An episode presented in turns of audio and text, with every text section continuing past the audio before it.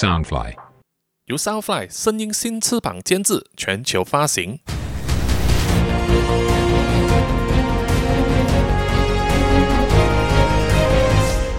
穿梭时空三千年，小说作者苏一平，监制杰克里，播主扎古叔叔。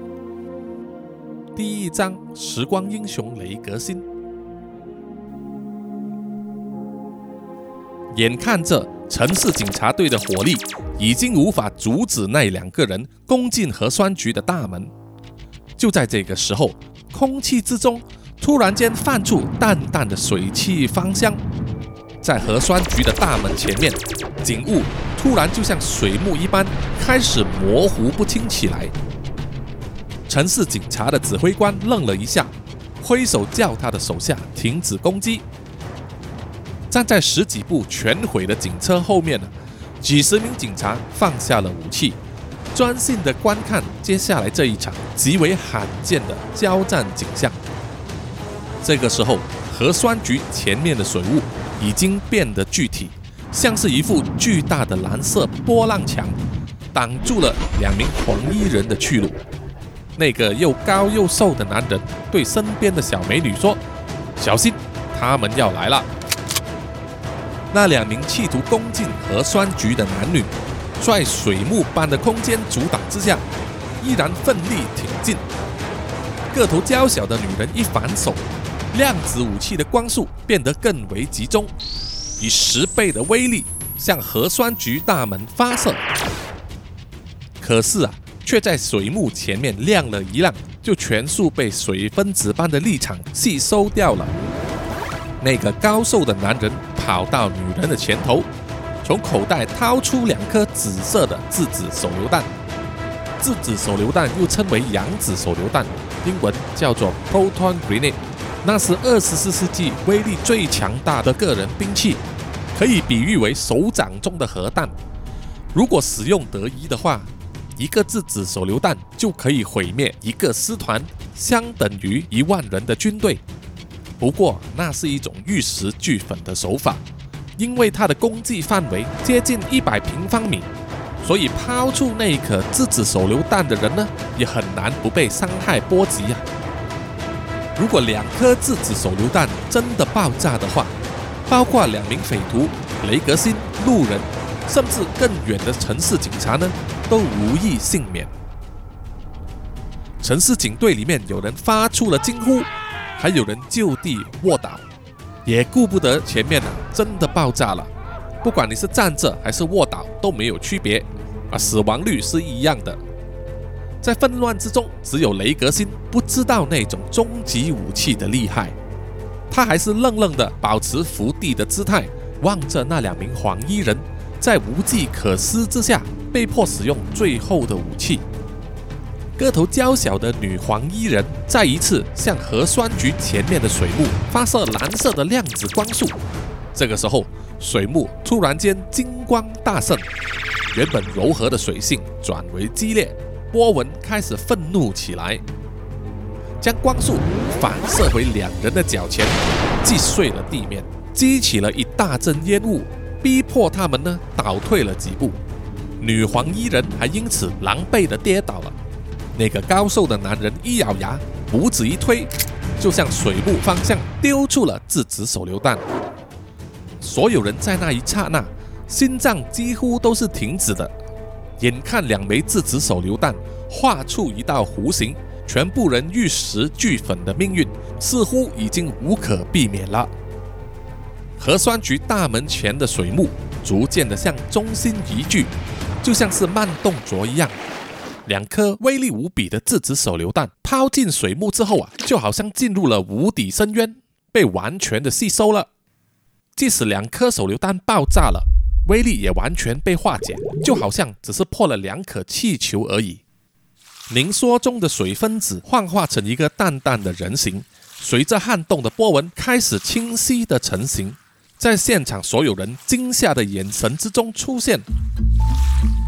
两名黄衣人这个时候也像是忘记了自己的动作，愣愣地站在雷格辛前方不远处，仰视着人形波纹逐渐成型。已经幻化成一个壮硕如牛、脸上长满胡渣的大汉。这名大汉呢，身上穿着核酸警队的制服，但是雷格辛从来没有在局里面见过这种直接的核酸警察，也没有见过有人穿着这种好像大海一样蓝色的颜色制服。当在场的所有人都目瞪口呆的时候，两名黄衣人之中，男的最先回过神来，他眼睛一眯。便往眼前这个壮硕男人发射量子光束。壮硕男人呐，饶有兴味的看着量子光束从自己的身上透体而过，身体却没有像一般物体那样子崩坏碎裂。这个满脸胡渣的男人叉着腰，俯视着两名黄衣人说：“，我是核酸警队水之队队长杨峰，现在正式宣布将两位逮捕了。”他的声音粗豪，震得两个人耳朵嗡嗡作响。那名男人还不死心的，又往杨峰队长身上开了一枪，但是量子光束仍然对他毫发无伤。杨峰队长一招手，原先站在核酸局门口的警卫走了过来，准备采取逮捕行动。两名黄衣人惊慌的四处张望。然后就看见了狼狈的趴在他们身后的雷格辛。此刻的雷格辛并没有注意到眼前急转直下的状况啊，他只是在盯着杨峰队长高大的身躯发愣。他想起来，在还没有到核酸局服务之前呢，曾经有一次听过某一个自称在核酸警队里面退下来的老保全说，核酸警队的成员。大多数都是人工培养出来的转换态生化人，因为只有生化人才会有绝对的忠诚度，足以负担保卫核酸局的这种既枯燥又艰难的任务。转换态生化人是二十四世纪的生化人族群之一，但是他们的形成以及科技背景却始终是一个谜团，一直到公元二十四世纪的现在。还是有本格派的科学家坚持认为啊，这种能够在肉体和风、水、雷、火各种形态之间转化的生化人种，只是一个骗局。因为就算他们真的想破了头，也想不出什么样的科技能够让有机分子和风、水、雷、火等等的主态间随意的变换。在三十年超人战争时期之后。因为地球的人口严重的凋零，革命性的平等条款呢，在后创世纪公元二三九一年颁布之后，就已经将生化人正式纳入人类族群之中。生化人的科技脱胎于古二十世纪末基因复制工程，但是经过多年的科技演变呢，二十四世纪的生化人统一由联邦政府的生化医疗研发处生产。该机构里面有设备完善，生化人昵称为“母妈”的巨型人工子宫，由人工合成的基因开始，到为期四个月的机械式分娩，整个过程呢和真正的人类种族已经毫无关联。在联邦条款的保护之下呢，生化人享有和人类一样的所有权利，也可以和人类通婚、交友。即使啊，生化人和人类真正谈得来的为数还是非常非常的少。一般来说啊，生化人个性沉默，逻辑性强，所以各种军方和警察单位呢特别偏好生化人的成员。据说核酸局在这种台面上的核酸警察之外，还有一个神秘的独立单位，就在编制之外，掌管这不为人知的任务。这个单位的成员严格的要求一定是生化人，而且是生化人中能力最强、来历最神秘的转化态生化人。根据那名老保全说啊，连他自己在核酸局工作了六十年，也只见过这个单位的成员一次。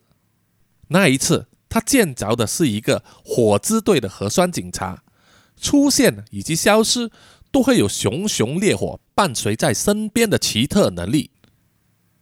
按照后创世纪百科上的记载，传说中的转化型生化人，以雷、火、水、风四种形态最多。顾名思义呢，他们就是一种能以人形或者上列四种状态存在的奇异族类。但是啊，这种族类因为是政府的最高科技产品，所以一般人呢对他们的了解程度也只限于远远的观察。在他们偶尔出现的时候看上几眼啊，再加上一些富有想象力的揣测而已。显然，眼前这位杨峰队长就是一个水态生化人。两名走过来的核酸警察越过了杨峰队长，向两名黄衣人逼近。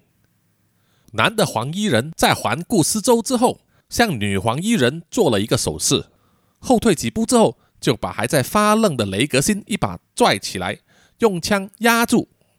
他用低沉的声音说道：“别动啊，兄弟，我不想伤害你。”随即呢，他就扬声对着杨峰队长大声的喊叫说：“别过来！再接近一步的话，这个你们局里面的人就没命了。”这两名黄衣人呢，压着雷格辛，且退且走，想要以雷格辛的性命作为要挟。换取逃生的机会。前来逮捕他们的核酸警察回头望向杨峰队长，探了探眼色。杨峰队长点了点头。这两个人呢，就动作一致的迅速举起高爆枪，便向着两名黄衣人和雷格辛的方向开火。妈的，你们真的开枪！雷格辛被男人呐冷不防狼狈的拉倒，落地之前。雷格星仿佛啊看见杨峰队长张开粗壮的手臂，一阵寒意从男人扣住他脖子的手臂上传来。雷格星身体一碰到地面，便直觉地闭上眼睛等死啊，等着再次交火的火网呢送掉他的小命。然而四周只是一片安静啊，没有高爆的枪声，也没有量子光束的声响，只是身后啊传来的寒意越来越盛。那名男匪徒的声音此刻变得有些模糊了。雷格星一转头，却看见他的身上、脸上覆满了白色的物体，变成一个快要被寒冰冻僵的人。走，你们走！他的声音越来越是微小，但是不晓得为什么，雷格星却从他的眼神之中巧妙地感觉到了善意。这名男人用尽身体最后一股力量，一脚踹在雷格辛的腰上，把他和女皇一人踢开了好几步，自己则被一股漫天而来、不晓得是水还是冰的光影紧紧地罩住，再也无法动弹。目睹到那一刻，女皇一人呢手上再也没有力气了，也失去了斗志，本来拉住雷格辛的手也已经松开。这是一个转身脱逃的大好机会啊！但是雷格辛微微的侧一侧脸呢，就发现他的面罩已经松脱，露出了非常清秀的脸。你走吧，这件事本来就和你没有关系。”女皇伊人凄然的说道。“他既然已经逃不了了，我也不想再独自活下去了。”不晓得是从什么地方啊，突然涌起一种奇异的感觉。雷格辛在那一刹那，突然间觉得自己经历过这样的场景，在电光火石的一瞬间，任何理性的思考都不见了。此刻，充满他心头的唯一念头就是：我要帮他，我要帮他逃出去。于是，雷格辛呢，就假装一个踉跄，仿佛是被女子拉了一下，但却是一个假动作，实际上是他反手呢拉住了这个女子的手臂。快，假装你压着我！”雷格辛低声的说道。就拜他平常看那些古代动作片所赐啊，他知道这种压住人质的做法，通常呢可以让人在极度恶劣的情景之下逆转整个局面。只要逃到了路口，你就可以逃掉了。那名女子愣了一下，一时间也不晓得为什么这个素昧平生的家伙呢会这么好心呢？